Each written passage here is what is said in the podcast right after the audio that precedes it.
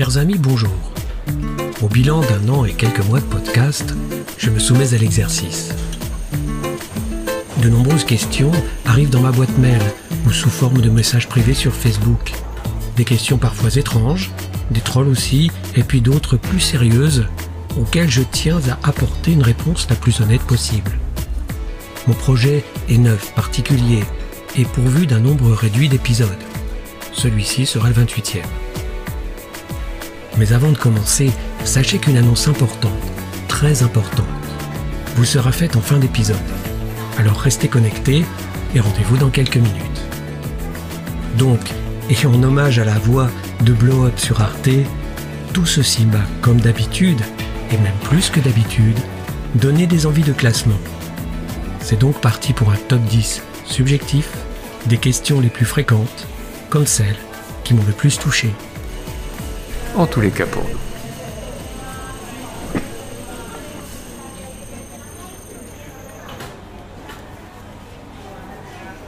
En 10, vos épisodes, comme votre livre, traitent-ils du syndrome d'Asperger? Alors par principe et parce que je suis bien élevé, je réponds à tous les messages pourvu qu'ils soient composés de bonne foi. Ceux et celles qui m'adressent ces questions n'ont pas écouté les épisodes du podcast Les Murs Porteurs, ou ne se sont pas procuré mon livre. Je note également que les plus curieux se sont demandé si j'avais un don, pour les mathématiques par exemple, les échecs ou la musique. Comme si un syndrome procurait des capacités innées, exemptant de toute nécessité d'apprentissage. Rainman, que de convoitises n'as-tu pas attisé en comptant les cartes du casino de Las Vegas? Le podcast et le livre portent un regard différent sur le syndrome d'Asperger. Ils ne décrivent pas cette forme d'autisme en tant que telle et n'établissent pas en bloc la liste de ses symptômes. Ou alors si je le fais, c'est à dessein, de façon indirecte et relativement à des situations précises. En fait, mon récit s'attache à décrire les difficultés et les souffrances d'un enfant, un enfant qui devenu adulte est diagnostiqué Asperger. Il s'agit d'une autobiographie fidèle à la réalité. Le syndrome est la source d'un mal plus profond qui me touche et affecte l'ensemble de ma famille. Ses conséquences sont tragiques, cause de maltraitance et d'humiliation, que je m'efforce de raconter et comprendre quand d'autres les nient.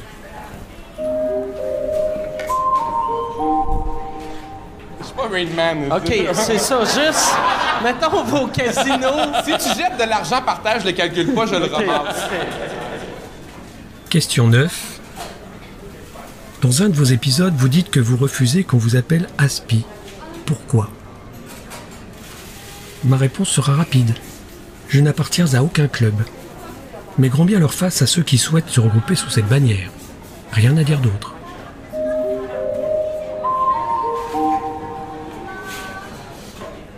Question 8. En combien de temps écrivez-vous un chapitre avant de le publier au format audio? Reprenons depuis le début. En effet, le temps compte peu. J'essaye toutefois de me tenir à une certaine cadence, cadence que je n'ai pas respectée au moment de concevoir l'épisode d'aujourd'hui, vous vous en être rendu compte. La première approche consiste en la lecture des chapitres du livre Les Murs Porteurs, le fruit de deux années de recherche et d'écriture. Difficile de faire plus rapide. Passant de l'écrit à l'audio, j'ai découpé, réduit et mixé ces chapitres. La fréquence de publication a donc été plus rapide, un épisode tous les 15 jours en moyenne. La saison 2 correspond au second livre.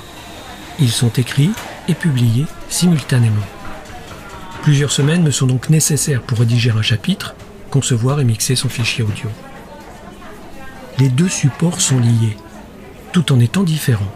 Cela signifie que des paragraphes ou des chapitres apparaissent dans la version Kindle ou papier, alors que la version audio est par nature plus courte, environ 20 minutes, parfois moins, effets sonores et musique compris.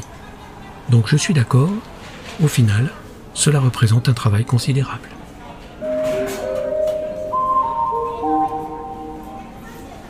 Les murs porteurs, c'est pas un podcast, c'est un livre audio. Y a-t-il une différence? Alors j'ai beaucoup hésité avant de placer cette question à cet endroit du top 10. Puis, à bien y réfléchir, je me suis dit d'une part que ce classement tendait à exprimer des opinions en même temps que des interrogations, et qu'ensuite, la distinction m'a posé un problème. Il m'a bien fallu le résoudre. Podcasts et livres audio sont des fichiers écoutables et téléchargeables sur Internet. Mon hôte principal, encore.fr, n'opère pas de séparation, ni Spotify, ni Apple, ni d'autres plateformes. C'est comme si on essayait de savoir si un plat sorti du four était savoureux ou pas. Pour le savoir, faut le goûter. Tu le sais tout de suite, et toi seul peux en juger. Mais d'une façon plus formelle, le podcast se découpe en épisodes selon un calendrier préétabli. Le contenu est souvent formé de débats, d'interviews, critiques ou avis, des conseils, etc. Il rappelle la radio. Une radio hors cadre et diffusée par des gens, talents, dont ce n'est pas le métier. Le système d'abonnement crée une relation directe et plus personnelle avec ses adhérents, chose que la radio ne fait pas. De son côté, le livre audio délivre l'enregistrement de textes préexistants. Il est disponible au format papier, un roman, manuel, essai. Dans le principe, les livres audio sont rarement diffusés en épisodes, et ceci sans abonnement. J'aime écouter les podcasts de Radio France, podcasts ou livres audio. Une troisième voie est donc possible, celle de l'auteur. Pour illustrer mon propos, je n'en citerai qu'un, le livre d'Albert Camus, L'étranger, diffusé en plusieurs parties sur France Culture. En dehors du texte lui-même, j'apprécie le mixage, les effets sonores, la réalisation générale de l'œuvre. Podcast ou livre audio, je m'en fiche. Ils mettent en valeur le texte et son auteur avec sobriété une grande habileté. J'aimerais atteindre ce niveau.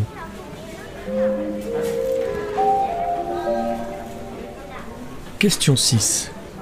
Que penses-tu des réseaux sociaux Facebook et Twitter, entre autres?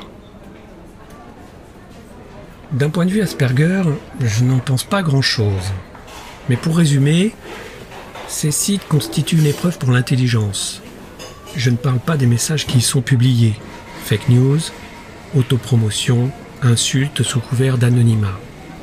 Putain, tu vas avoir des gros problèmes, toi Je songe seulement aux images de soi qui sont exposées.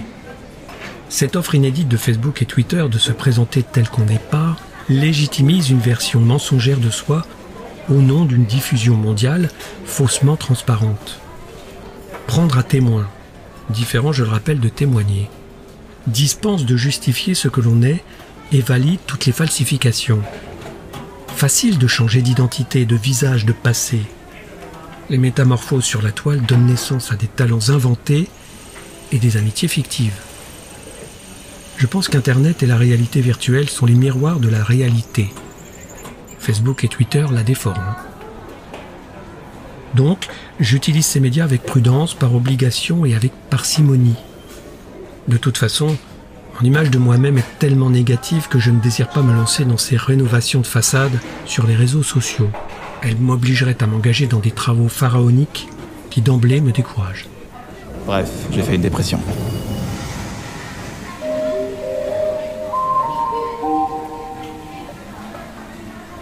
Question 5. Pourquoi tu publié ton livre sur Amazon au lieu de recourir au service d'un éditeur traditionnel? Je ne souhaite pas scier la branche sur laquelle je suis assis, toutefois, je me risque à une petite mise au point. La réputation d'Amazon au Japon est très éloignée de celle propagée en France par les éditeurs et les libraires nostalgiques d'une époque où ils détenaient le monopole de la publication et de la vente des livres. Ce qui compte au Japon, c'est le service client et le prix. Et il faut reconnaître que ceux d'Amazon sont excellents. Que celui ou celle qui n'a pas apprécié de se faire livrer en 24 heures sans frais me jette la première pierre.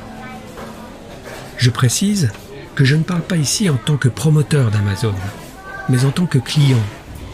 Amazon ne finance ni mon podcast, ni mes livres. Ceci dit, j'utilise leur service pour trois raisons. C'est simple, gratuit, ils prennent quand même une commission sur chaque vente, et c'est intéressant. Grâce à eux, mon défi reste et demeure l'écriture. Je reste maître de ce que j'écris, enregistre ou ne publie pas. Amazon diffuse également mon podcast. Mon choix de privilégier cette enseigne plutôt que les éditeurs traditionnels s'est construit sur les ruines, j'insiste, sur les ruines d'une expérience plus ancienne. Il y a quelques années, je me suis essayé à l'exercice. Après avoir écrit mon tout premier livre, un roman en l'occurrence, il m'a semblé naturel d'adresser mon manuscrit aux maisons d'édition. 15 éditeurs, connus et moins connus, à une époque où l'envoi de documents en ligne ne se pratiquait quasiment pas. Armé d'une patience infinie, quand on a passé plus de deux ans à écrire un livre, on n'est pas un mois près, je m'attendais à des retours négatifs, certes, évasifs ou sous forme de conseils et peut-être une réponse positive à condition de m'améliorer. J'étais disposé à toutes les concessions pourvu qu'un comité de lecture bienveillant se montrât à l'écoute et respectueux de mon travail. Tout est possible dans le monde idéal aux couleurs de la voiture de Oui Oui. Mais pas pour les gens comme moi, la plèbe, qui ose s'adresser directement à l'aristocratie romaine. Car dans la pratique, voilà comment j'ai été reçu, sans ménagement et surtout sans la moindre preuve ou confirmation que mon manuscrit a été effectivement lu. Des délais de réponse infinis. Attendre à ce point ne confine pas à la patience, mais à la soumission. Des courriers au texte type impersonnel et parfois même bourrés de fautes d'orthographe. Acte Sud. La négation réduite à trois lignes, sans justification ni correction dans tous les sens du terme. Un favoritisme jovial et affiché en faveur des amis ou amis des amis, ce qui est une méthode de recrutement avérée dans certaines entreprises privées, mais qui ne colle pas à l'image de culture, d'intégrité et d'amour du livre dont ses éditeurs prétendent être les dépositaires. Le plaisir d'écrire et a fortiori de réaliser un podcast ne me renvoie pas à un désir masochiste inavoué. C'est autre chose. Je ne désire pas gagner d'argent ou prendre la place d'un écrivain ou écrivaine connu ou coopté. En revanche, je suis sidéré de constater le mépris avec lequel sont traités les manuscrits et ceux qui les envoient aux maisons d'édition. Il est évident que les ambitions d'un auteur ne sont pas celles de ses maisons ou de ses libraires. L'œuvre, bonne ou mauvaise, ils ne la créent pas, ils la vendent. Tous dépendent les uns des autres. Si les auteurs renoncent et disparaissent, écœurés par un manque de considération ou un traitement inégal, il va de soi que les libraires et les éditeurs disparaîtront à leur tour, en chouinant, comme ils le font déjà, au sujet de leur perte de marché contre Amazon. Au demeurant, je dois reconnaître que mon premier livre n'était pas bon. Je me considère comme un artisan de l'écrit et du son. Il me faut travailler, je le sais. Les critiques les plus dures, les plus constructives et les encouragements ont été formulés par mes lecteurs. Les maisons d'édition n'ont ouvert leur clapet que pour y avaler leurs poubelles et jeter aux ordures mes deux ans de travail acharné. Une poubelle bleue, affectée au tri sélectif, cela va sans dire.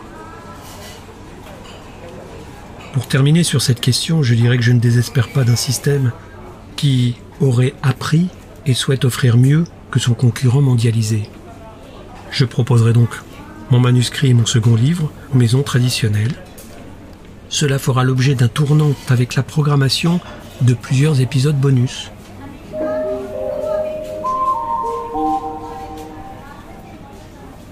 Question 4. Gagnes-tu de l'argent avec cette activité? Et en sous-question, à part cela, est-ce que tu as un métier? En ce qui me concerne, le podcast est gratuit, je le rappelle. Je ne gagne pas d'argent, je travaille pour la beauté du geste. Je ne suis pas sponsorisé par NordVPN ou un quelconque annonceur. Certes, encore.fm m'a proposé d'inclure quelques publicités à mes enregistrements, mais sans succès. Ce service est ouvert seulement aux podcasteurs localisés aux États-Unis et dans certains pays d'Europe. Je suis au Japon, donc je ne peux pas bénéficier de ces ressources. Même restriction de la part des plateformes de financement participatif, depuis le Japon, ça ne fonctionne pas. Donc je m'arrange avec l'idée de gratuité, mais euh, c'est dur. Heureusement, je dispose d'une activité à plein temps et de ressources qui me permettent de poursuivre mes projets sans rien devoir à personne.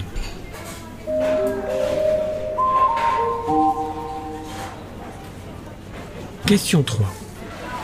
La série La fille de l'homme invisible est-elle la suite des murs porteurs?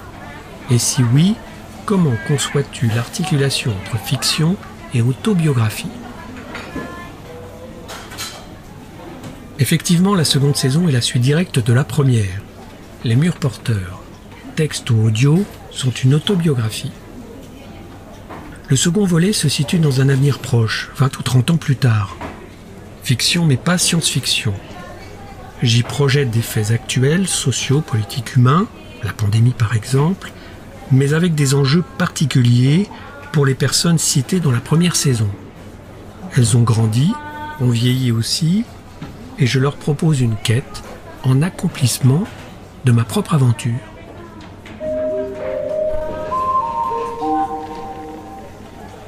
Question 2. Les murs porteurs font-ils le récit d'une histoire vraie? Je comprends la question. Mais qui dit autobiographie dit naturellement vérité. J'étais mal à l'aise avec l'idée au début. En même temps, je me suis dit que mon histoire et mon parcours pouvaient aider les gens touchés par ce mal étrange. De même qu'on aide à comprendre un problème en l'expliquant, on prévient les sévices en les dénonçant. Donc oui, tout ceci est vrai, avec le but unique que les personnes comme moi, touchées par le syndrome d'Asperger, ne subissent pas le même sort. En somme, prévenir un mal qui ne guérit pas. Question 1 et dernière question. Pourquoi et pour qui écrivez-vous?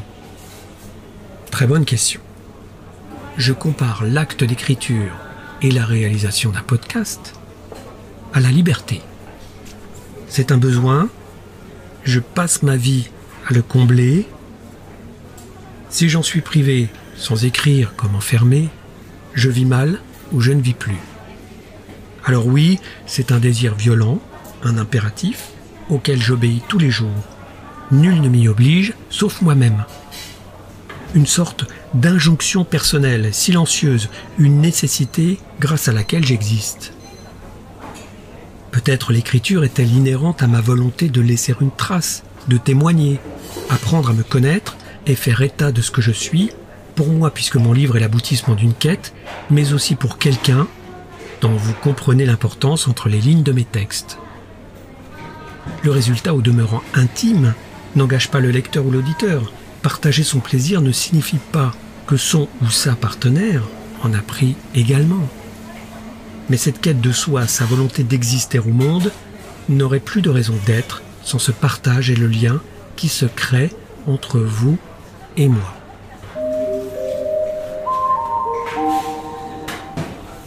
Voilà, j'espère avoir répondu à l'essentiel de vos questions et je vous encourage à continuer à m'écrire depuis mon site ou sur Facebook. Notez que vous pouvez aussi me laisser un message vocal sur encore.fm. Vous l'avez compris, je vous répondrai avec un immense plaisir. Maintenant, et avant de terminer, laissez-moi vous adresser une dernière information. J'ai besoin de vous. Vos dons, bien sûr, ou bien l'achat de mon livre, bientôt republié sur Amazon. Cette source de financement est directement réinvestie dans le podcast, l'achat de matériel ou le paiement des droits d'auteur aux artistes dont j'utilise les musiques. Vous le savez, le podcast dépourvu de publicité existe grâce à vous. Mais cette fois, je vous demande de m'aider d'une autre manière. Si mon travail vous plaît, qu'il vous touche, vous appelle dans un coin de vos têtes, parlez-en autour de vous. Soyez mes éditeurs, faites fonctionner le bouche à oreille comme vous le feriez en distribuant des étoiles ou un avis sur un site marchand. Votre soutien et le nombre grandissant d'auditeurs, vous êtes désormais des milliers aux quatre coins du monde, et je ne plaisante pas, m'aidera à convaincre les maisons d'édition de me publier et porter mon témoignage à ceux qui en ont besoin. D'avance, merci. Je compte sur vous et à bientôt.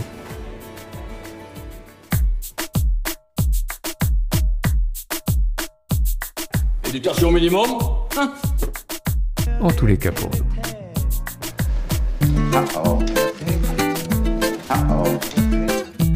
Putain, tu vas avoir des gros problèmes, toi. Putain, j'aimerais pas être à ta place. Mais putain, ils vont te zigouiller. Eh, Jamel, tu connais l'expression être traité comme de la merde Ah ouais. Et ben, en ce moment, on peut dire que tu es traité comme de la merde. You're treated like a merguez. I'm treating like a merguez? Yes, you tease. Yes, you tease, my lord.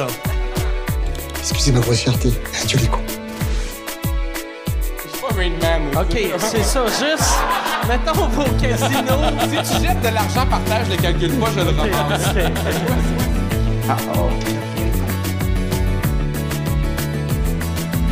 Bon, allez, allez. Je sais bien que c'est la dernière heure de cours, mais moi aussi j'aimerais faire la sieste. Bref, j'ai fait une dépression.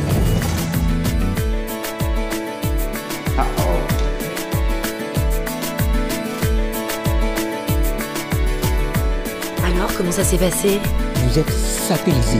Vous êtes dans un autre monde. Vous êtes sur une autre galaxie. Je m'étonnerais maladie. Oh, ils sont de pire en pire.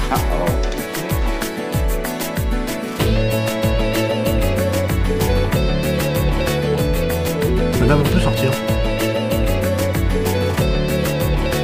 Non Tu te tais, Eric Il a mordu. Éducation minimum